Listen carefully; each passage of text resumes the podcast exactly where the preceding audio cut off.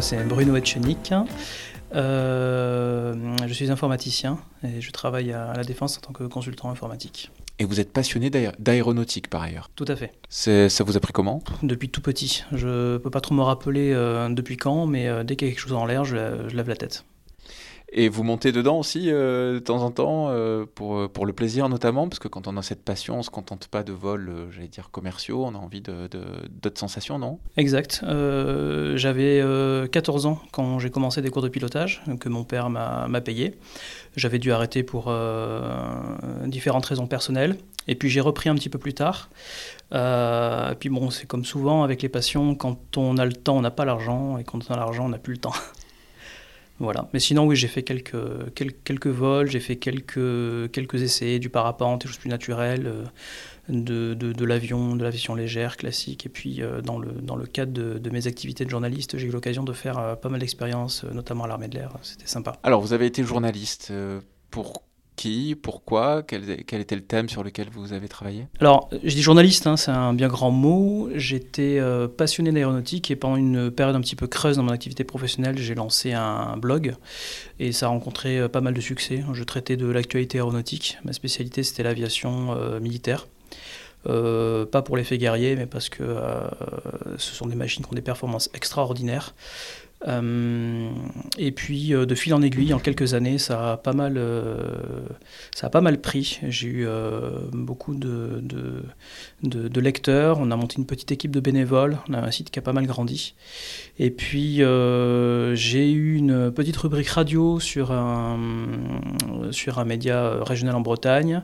J'ai également écrit pour pour un magazine euh, qui, est assez connu dans, dans, le milieu en faisant des, des actualités euh, tous les mois. Qu'est-ce qui vous plaît dans, dans l'aéronautique, euh, dans le fait d'être Qu'est-ce qui vous plaît dans ces engins? Qu'est-ce qui vous plaît dans le fait de voler à, quel, à la fois à quel imaginaire, mais aussi à quelle réalité ça fait appel chez vous? Il y avait une image que j'aimais beaucoup, qu'un ami avait partagée.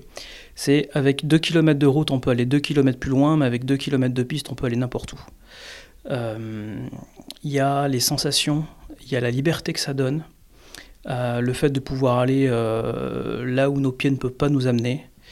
et puis, étant passionné d'aviation militaire, quand on voit un engin de 20 tonnes décoller en 400 mètres, deux minutes après avoir dépassé le mur du son à plus de 10 km d'altitude, c'est juste euh, incroyable de, de, pouvoir voir ces choses-là, de pouvoir les ressentir, ça fait quelque chose. Il y a un aspect technique, il y a un aspect aussi euh, quasiment euh, irréel finalement. En tout cas, on, on, casse certaines limites, non, dans ce type d'aviation? Dans l'aviation militaire, oui. Et puis, au-delà de ça, il y a tout un aspect qui est extrêmement intéressant, qui, est, qui sont les aspects politiques, géopolitiques économique, technique. Euh, quand on commence à s'intéresser à la l'aviation militaire, on finit forcément par déborder sur ces sujets-là, euh, qui sont aussi extrêmement intéressants et ça nourrit une certaine culture intellectuelle. Euh, vraiment, ça m'a beaucoup plu, au-delà vraiment du seul aspect de l'avion lui-même. Oui, c'est tout un écosystème finalement, l'aviation. Et, et l'aviation civile, commerciale, c'est aussi un sujet qui vous a intéressé? Vous avez déjà pas mal voyagé dans votre vie J'ai pas énormément voyagé. Euh, l'aviation civile m'a aussi intéressé. Euh, moins, parce qu'on peut pas s'intéresser à tout non plus, euh, notamment quand j'avais quand j'avais mon média. mais si je peux me planter en bout de piste d'un aéroport pendant quelques minutes, arrêter la voiture et regarder l'avion passer, je le fais. Les avions, donc, c'est une passion, euh, mais pour autant, vous avez décidé de prendre une décision euh, assez euh, radicale par rapport à cette passion, et c'est notamment de ne plus prendre l'avion. Ouais, c'est assez radical, ça fait sourire pas mal de gens à qui je l'ai dit. Je suis même plus radical que ma femme qui pourtant s'est engagée sur, sur des questions environnementales avant moi. Euh, elle, elle ne s'interdit pas. Elle me dit ah, si un jour je veux aller voyager aux États-Unis, j'espère qu'on prendra l'avion. Euh, effectivement, on n'a pas beaucoup d'alternatives. Euh, mais, mais voilà, j'ai vraiment décidé de ne plus prendre l'avion. Aujourd'hui, en France, on peut aller à peu près n'importe où avec le train, la voiture. J'ai même mon fils qui est euh, situé dans le sud-ouest de la France. Jusqu'à présent, je le faisais euh, venir en avion euh, pendant les vacances, parce que lui, il est dans les Landes et moi, je suis en Ile-de-France. donc, quand je voulais le, venir, le voir en vacances, c'était systématiquement en avion, et depuis quelque temps, bah, il prend le train. Il fait pas trop la tête, ça va? Le dernier trajet, c'est assez mal passé. C'était au lendemain d'une tempête, il y a des arbres qui étaient tombés, il est resté bloqué, je crois, 6 ou 7 heures à Bordeaux. Euh, on lui a rien donné à manger. Enfin, c'était, euh, c'était très compliqué, très mal pris en charge par la SNCF. Malgré tout, quand on a des principes, on essaie de s'y tenir. Donc j'espère que le prochain voyage qui va avoir lieu dans un mois va mieux se passer. Est-ce que vous vous souvenez du moment où vous avez pris cette décision et, les heures, les jours qui ont précédé, qui ont suivi cette séquence-là? C'est une séquence, c'est un basculement quand même à un moment donné. Euh, oui, alors déjà, il faut, faut préciser une chose, ça fait un petit moment que je ne suis plus dans le milieu euh, aéronautique, puisque c'était en, en plus de mon activité professionnelle. Euh, j'ai eu un espèce de pas un burn-out, mais euh, j'avais trop d'activités en même temps. Donc j'avais euh, laissé tomber tout ce qui était activité secondaire. Et ça, c'était en 2015 ou 2016. lorsque mon réveil, on va dire, à, la chose écologique s'est fait, c'est fait, pardon, dans, cette année qui a précédé en fait. Euh, et je me suis aperçu, parce qu'on se fait énormément d'images dans la tête au début, euh, quand on est à fond dans le, sujet, dans la chose, on, on, prend les réflexes de défendre sa position. Alors effectivement, euh, l'aviation, en valeur absolue par rapport à d'autres moyens de transport, c'est peu polluant. et puis quand on regarde quand on essaie de prendre les choses avec euh, beaucoup plus de pragmatisme, en regardant les, les, véritables valeurs et pas seulement les éléments de langage qu'on nous donne, on s'aperçoit qu'il y a énormément de mauvaise foi. Et euh, là, récemment, j'ai vu un, un communiqué euh, qui a été publié sur pas mal de sites d'aviation dont, je connais les personnes qui ont publié les choses, qui provient du GIFAS, qui est le groupement des industries de l'aéronautique en France. je m'aperçois qu'ils sont dans un déni complet euh, et, donc, moi, j'ai réfléchi de mon côté euh, à quoi ça me sert de prendre l'avion, parce que j'étais rentré dans une démarche où je faisais un peu attention à tout. Alors, ça a commencé par du zéro déchet, donc tout ce qui est achat en vrac, euh, préparation des repas soi-même et non pas d'achat de, choses toutes faites. Et puis, on a commencé à, à réduire notre consommation, à moins acheter de choses neuves, voire pas du tout. Euh, et au final, c'est posé la question de l'avion.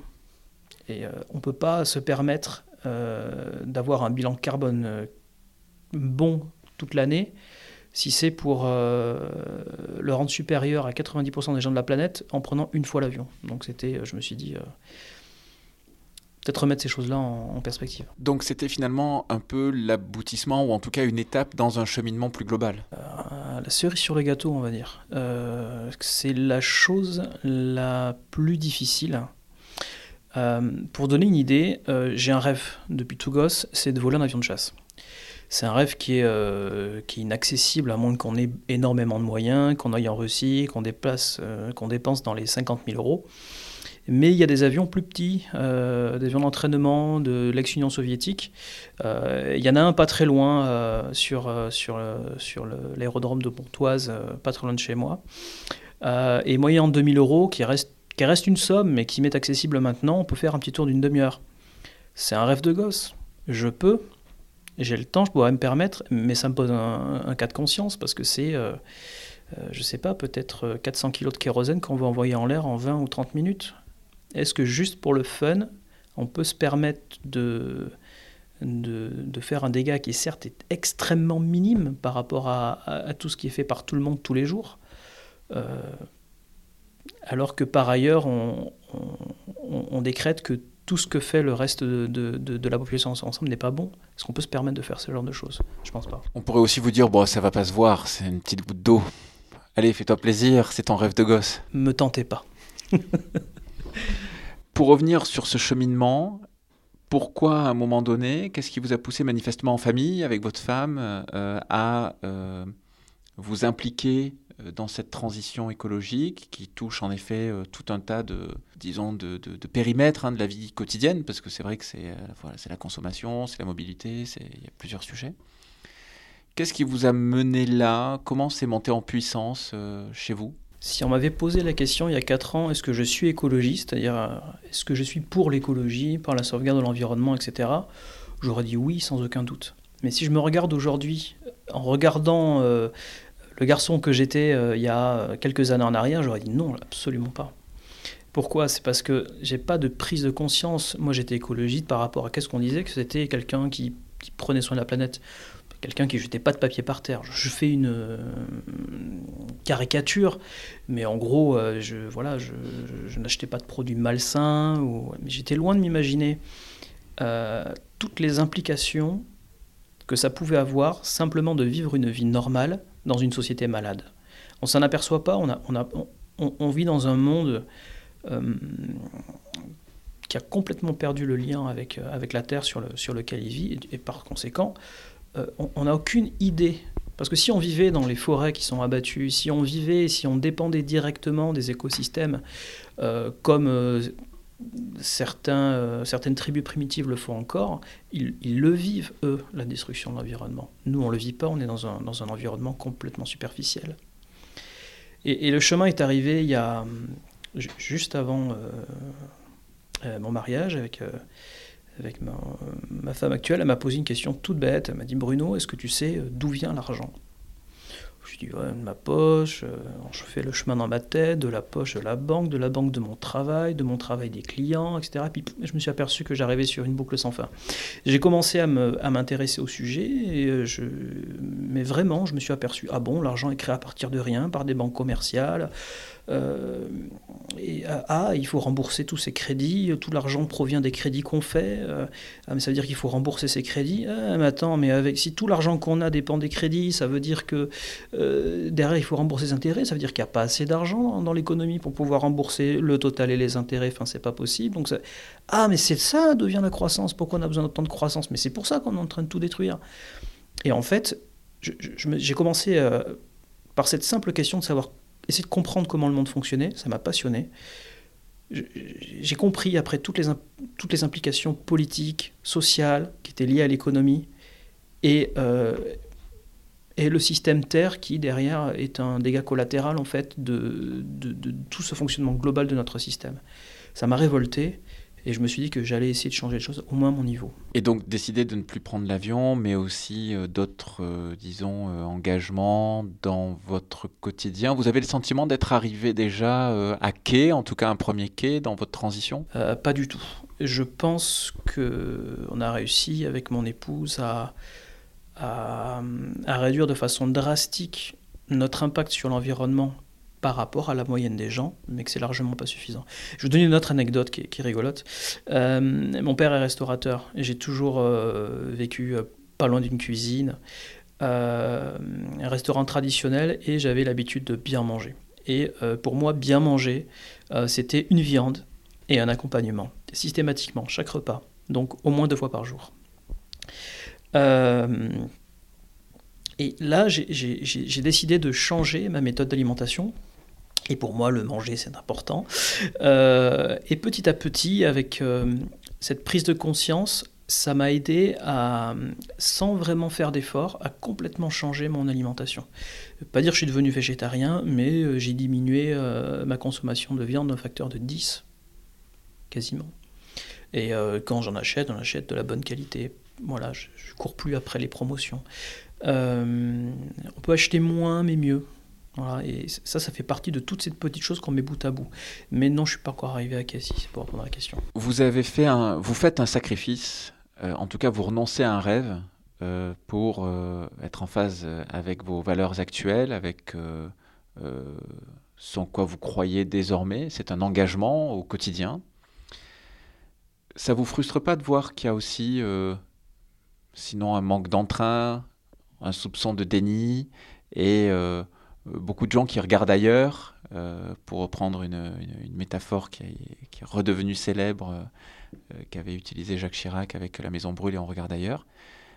c'est pas facile hein, d'être engagé au quotidien, de renoncer à des rêves et puis de voir que les gens, beaucoup de gens encore, continuent pour des raisons parfois qu'on ignore d'ailleurs, comme si de rien n'était, alors que effectivement, il semble qu'on soit pas très loin de l'impasse. Je saurais pas comment répondre à cette question-là, parce que là, je fais les choses pour pour moi, pour ma famille, mon entourage.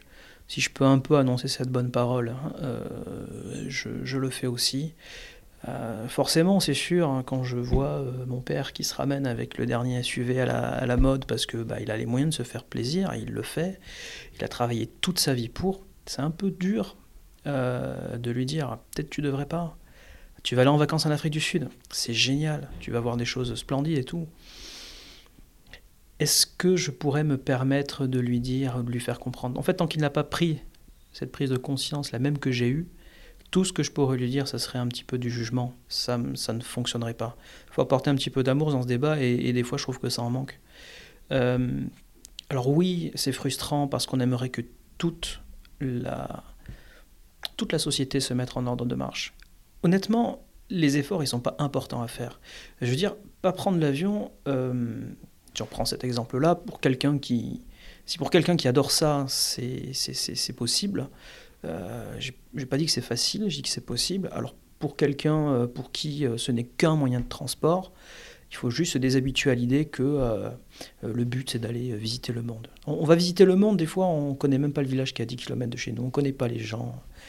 Il y a des gens, ils vont faire des, des croisières, ils vont s'entasser dans des bateaux avec 6000 passagers euh, pour aller jouer au casino et aller au restaurant et faire un peu de spectacle, alors qu'ils pourraient le faire euh, en bas de chez eux, presque, j'ai envie de dire.